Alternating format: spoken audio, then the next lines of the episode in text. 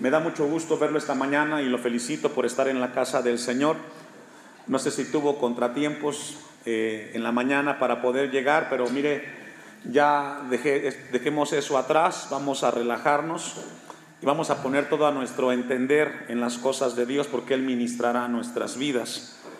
Le decía hace un instante que vamos a iniciar una corta serie, quizás cuatro predicaciones, abordando un tema que en la carta de Juan aparece Obviamente en el tiempo de Juan no se conocía como posmodernismo, sino que ellos les tocó vivir la parte del gnosticismo. Y esta predicación de esta mañana le hemos titulado El posmodernismo, cómo discernir la verdad. El posmodernismo, cómo discernir la verdad. Cada generación ha tenido que luchar con sus propias corrientes y desafíos.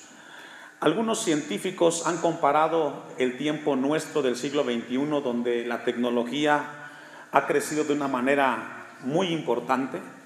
Hoy tenemos unos adelantos en cuanto a la tecnología muy importantes como ningún otro momento, pero algunos científicos y teólogos coinciden que este tiempo en el cual nos toca vivir de adelantos en la tecnología es comparado con el tiempo de la reforma.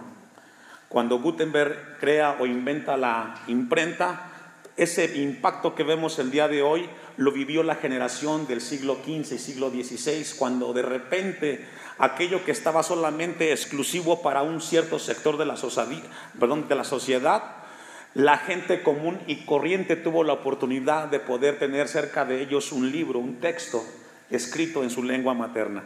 Este tiempo que vivimos es comparado con el tiempo del descubrimiento de la imprenta y donde la Biblia como primer libro de texto se imprime.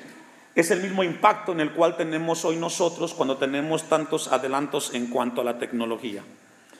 Le decía que cada sociedad en cada época le ha tocado enfrentar sus propios desafíos, sus propias luchas y aún más la iglesia misma en cada época, en cada siglo, de, este, de esta creación le ha tocado enfrentar ciertos retos y desafíos.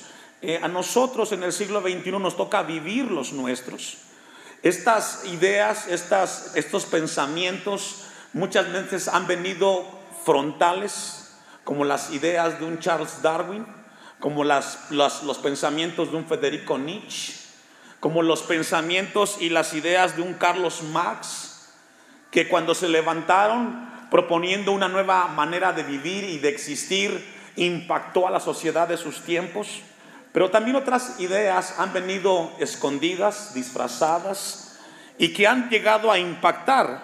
Muchos coinciden que el lugar donde se da el verdadero cambio que impacta una sociedad es en las universidades.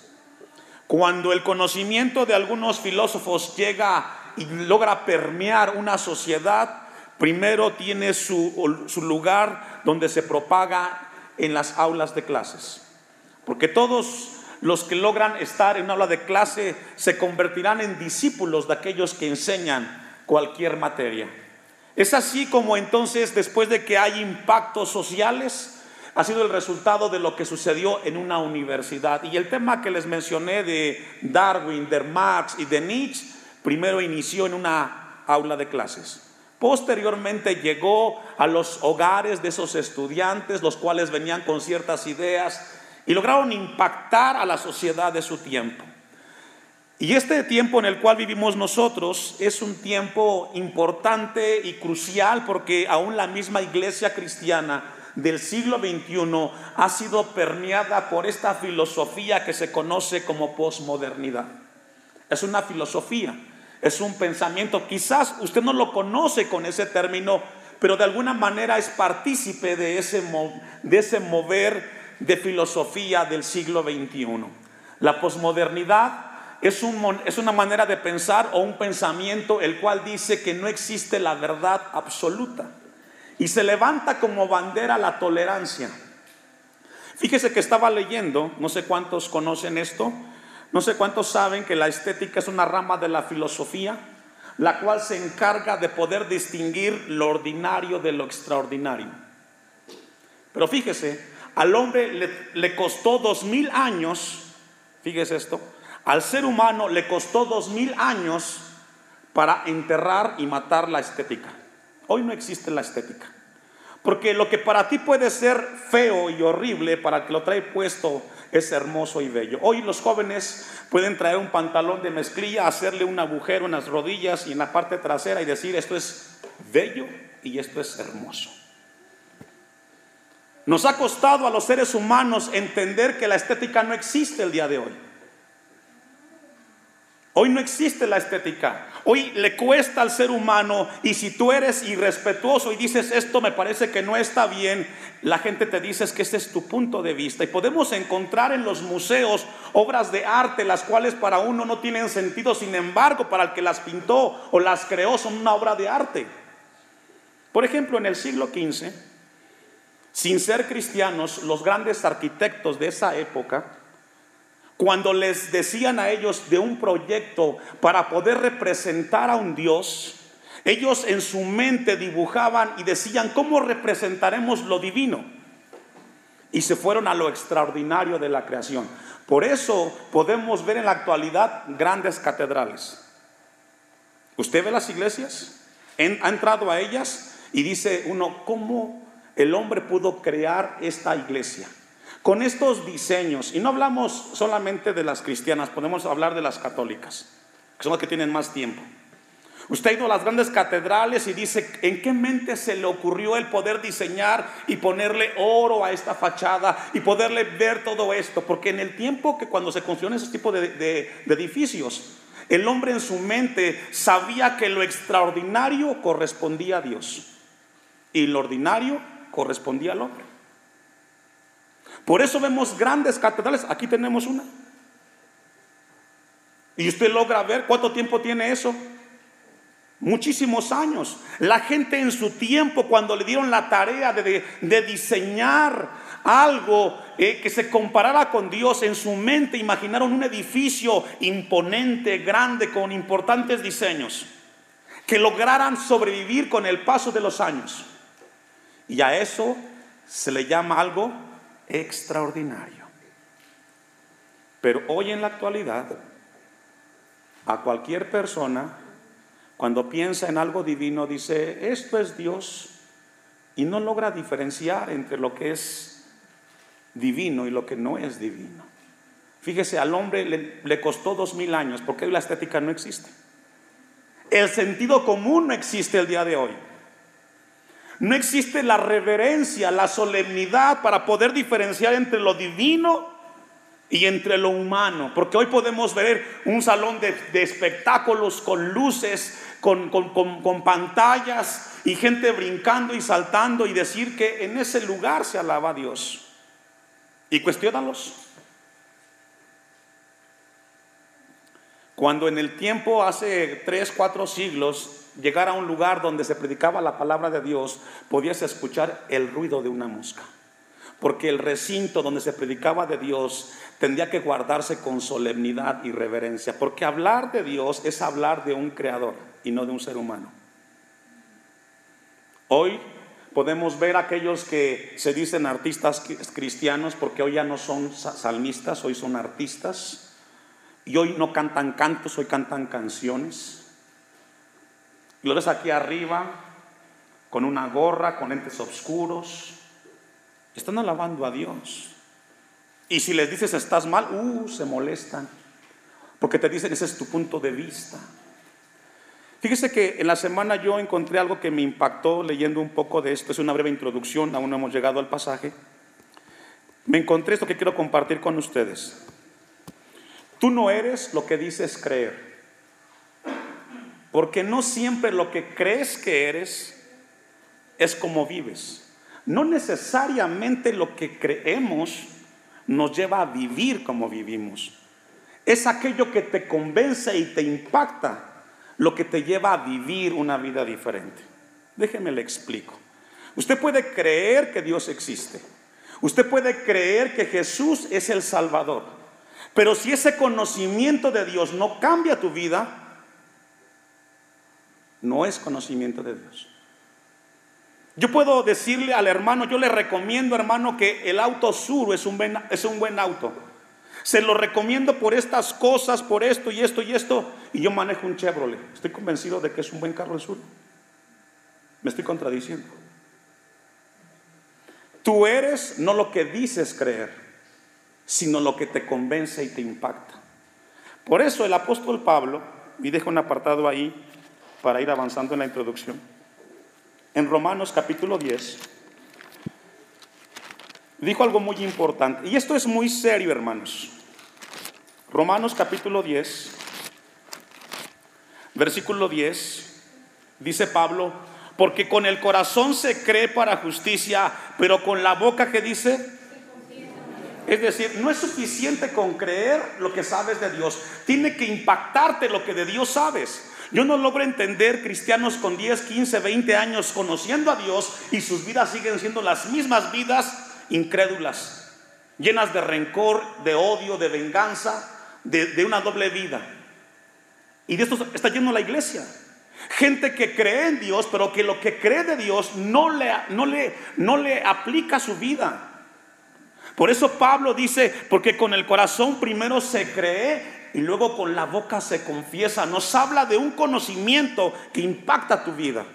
¿Por qué el cristiano de hoy no cambia, hermanos. ¿Se ha preguntado por qué usted después de tanto tiempo sigue siendo el mismo ser humano que no cambia?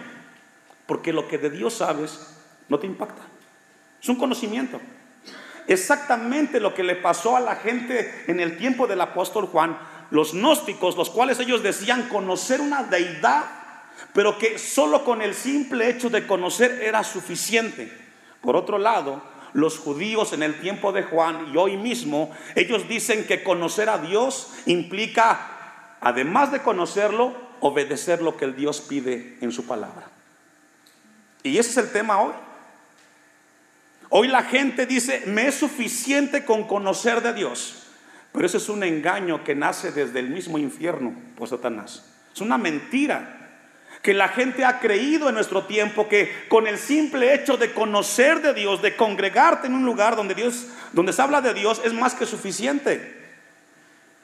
Pero si lo que tú sabes de Dios, iglesia, si lo que tú sabes de Dios no te cambia, es un conocimiento, como dice segunda a los Corintios 8:1, el conocimiento envanece.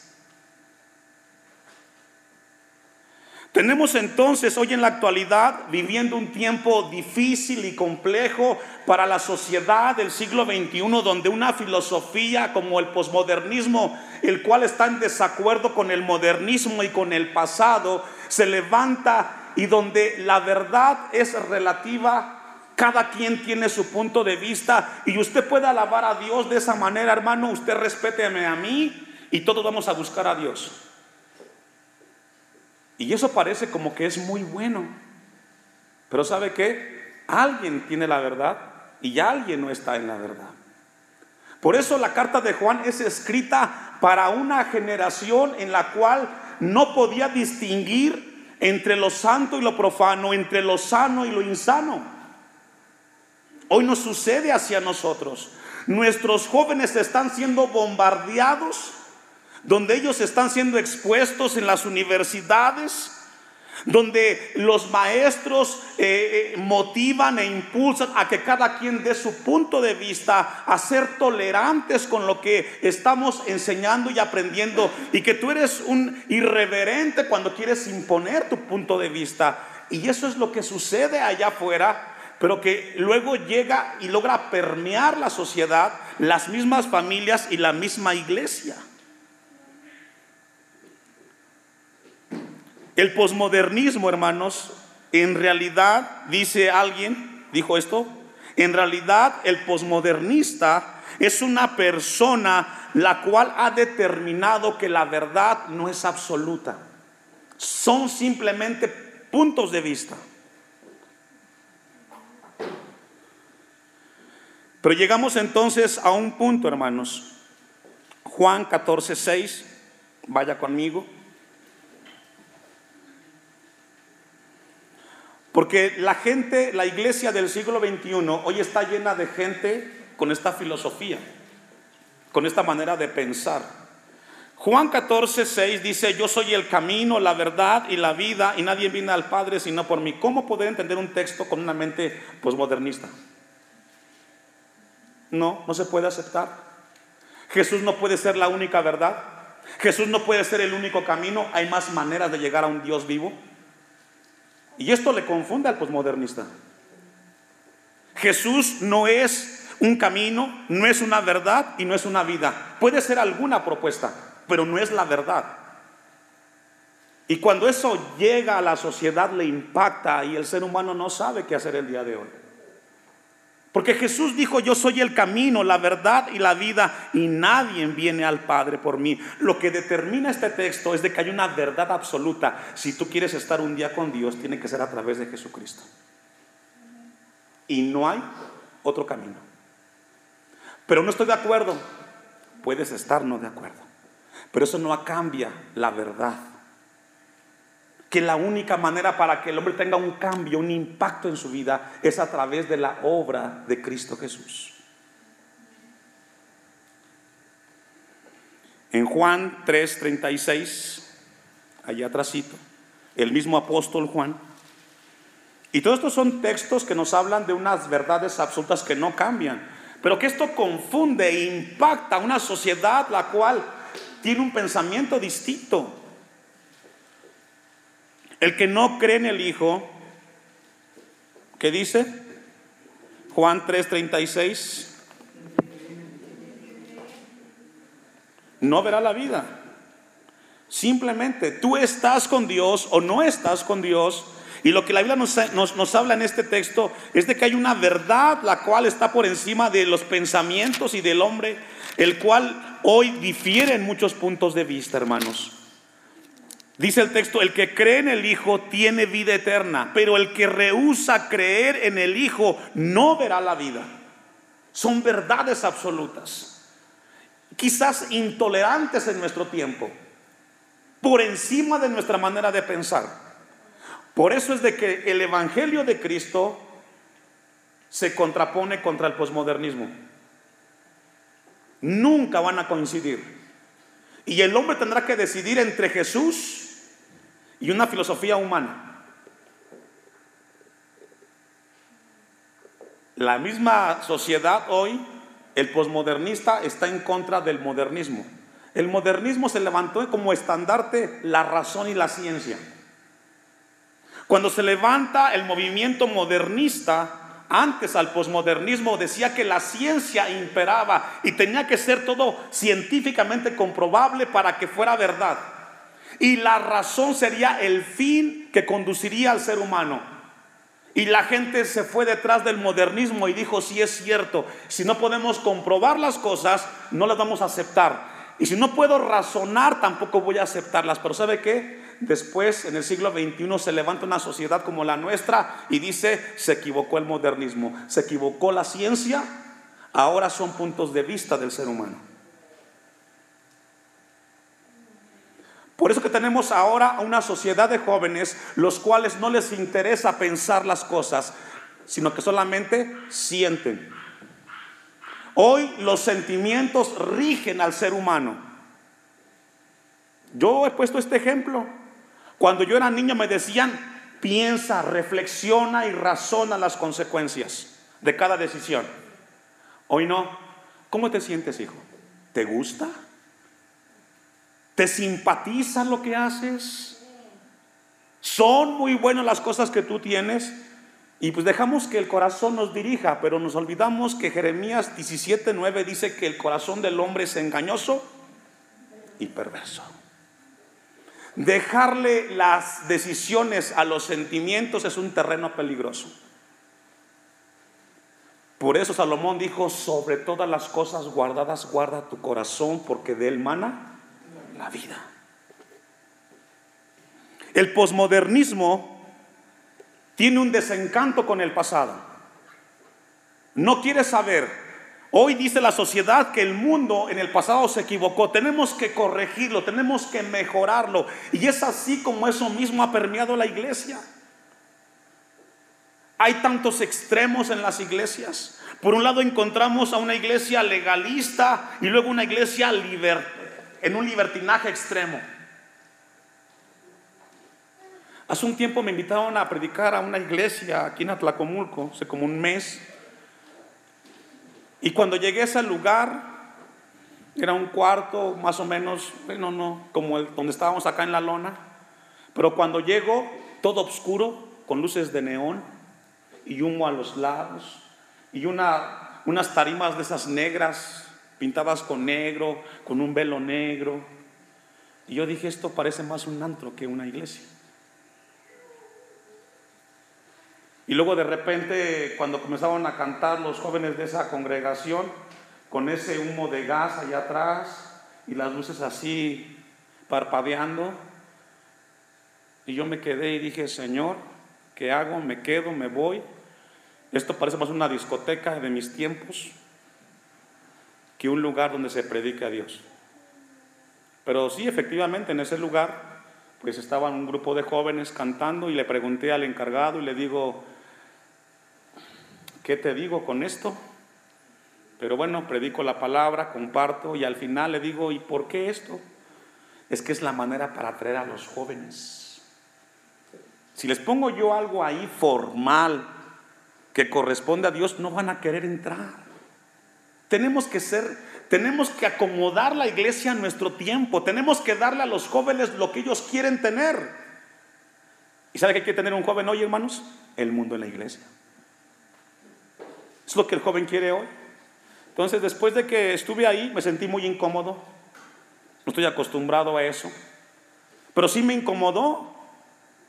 Porque era un lugar oscuro, nunca pude ver la luz realmente. Le pusieron este, trapos negros a las ventanas, imagínese. Y digo, Señor, esto hasta me da una sensación media rara, pero es un lugar donde se predica de Dios.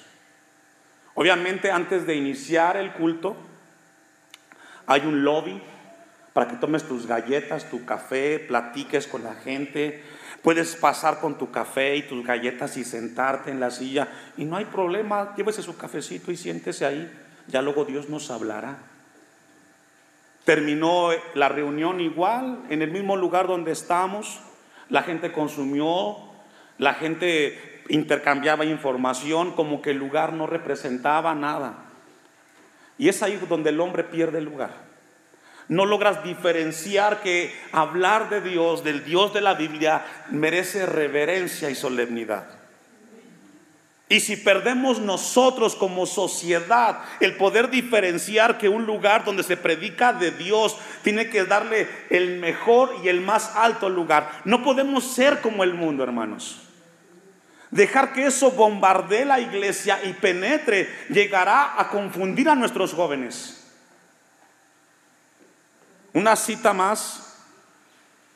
Primera de Timoteo 2, 5.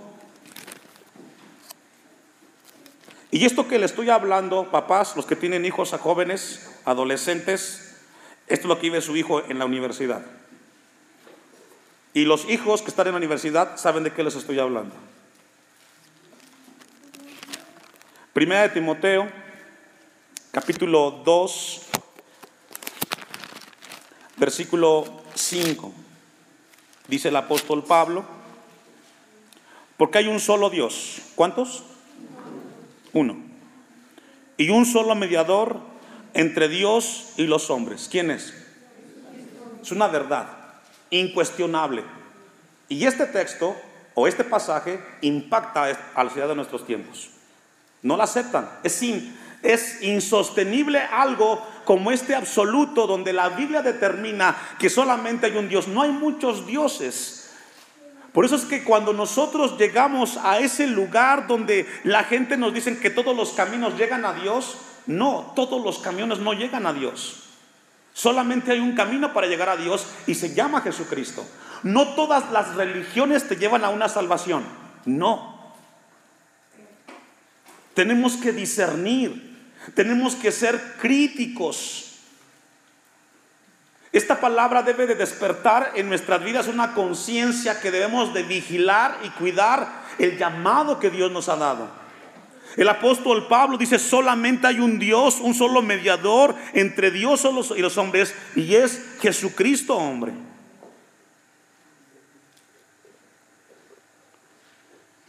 Esas verdades, hermanos, son contrarias al principio fundamental de la posmodernidad. Contrario. Este texto es intolerante, desafiante, que no podemos permitir nosotros. Usted vaya a una universidad y háblele a la gente que solamente existe un Dios aún en ese mismo lugar y estarán en contra de usted.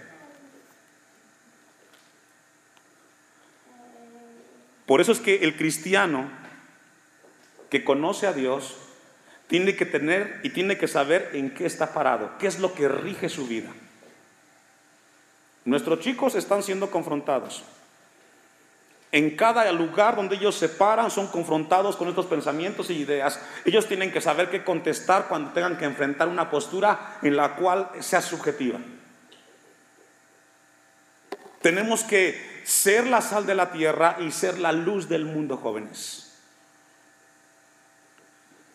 Dicho lo siguiente, ahora sí vamos al, capítulo 4 de Juan, primera carta, versículo 19. Porque vamos a abordar un tema absoluto en la vida cristiana. No podemos vacilar en la manera como pensamos y en la manera como somos.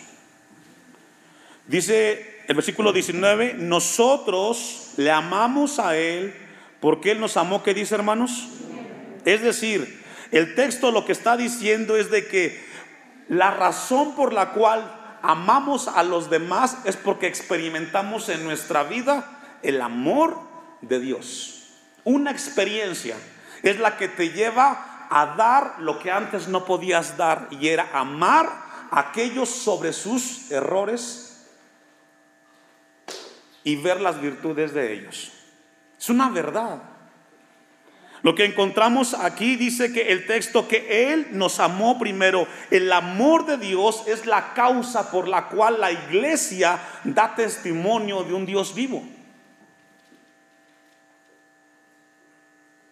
Dice en Romanos 5, 8, más Dios muestra su amor para con nosotros en que siendo aún pecadores, Cristo murió por nosotros. Cuando Dios nos llama a amar a los demás, nos, nos, nos llama porque hemos experimentado el amor de Dios. Si tú no has experimentado el amor de Dios, solamente crees en Dios, pero no, no te convence lo de Dios. Allá atrásito en el versículo 10, el capítulo 4 de Juan, en esto consiste el amor, en que nosotros hayamos amado a Dios. No, perdón, en esto consiste el amor, no en que nosotros hayamos amado a Dios, sino que sino en que él nos amó a nosotros y envió a su hijo en propiciación por nuestros pecados. El amor es una expresión de una experiencia con Dios. No es suficiente, iglesia, con solamente conocer de Dios, sino que te debe de cambiar lo que de Dios sabes. El versículo 11, amados, si Dios nos ha amado así, de esa manera, debemos también nosotros, ¿me ayuda a leer? Este mundo posmodernista no conoce a Dios, a menos que la iglesia de Cristo dé testimonio a través de sus vidas de que Cristo vive en nuestros corazones. Este mundo no conoce a Dios. A menos que se levante un hombre y una mujer que con su testimonio pueda demostrar de que Dios cambió su vida. Si no hay personas que den testimonio con sus vidas en el trabajo, en la universidad, en la iglesia, el mundo seguirá en contra de Dios o sin Dios. El 12. Nadie ha visto jamás a Dios. Es una verdad porque Dios es espíritu. Si nos amamos unos a otros, Dios permanece en nosotros y su amor se ha perfeccionado en nosotros. ¿Sabe cómo se perfecciona el amor de Dios en el cristiano? A través de la obediencia. Yo no logro entender cristianos que sean desobedientes a las cosas de Dios. No logro entenderlo. Eso lo único que me deja ver a mí es de que ese hombre, esa mujer, solo tiene un conocimiento que no le sirve en su vida, ni en el trabajo, ni en la casa, ni en el negocio. El conocimiento de Dios debe impactar tu vida. Si no impacta tu corazón, entonces no estás teniendo una experiencia con Dios. Y esto es muy importante entenderlos nosotros, hermanos. Dios nos llama a revisar nuestras vidas. Vamos a la primera carta de Pablo a los Corintios.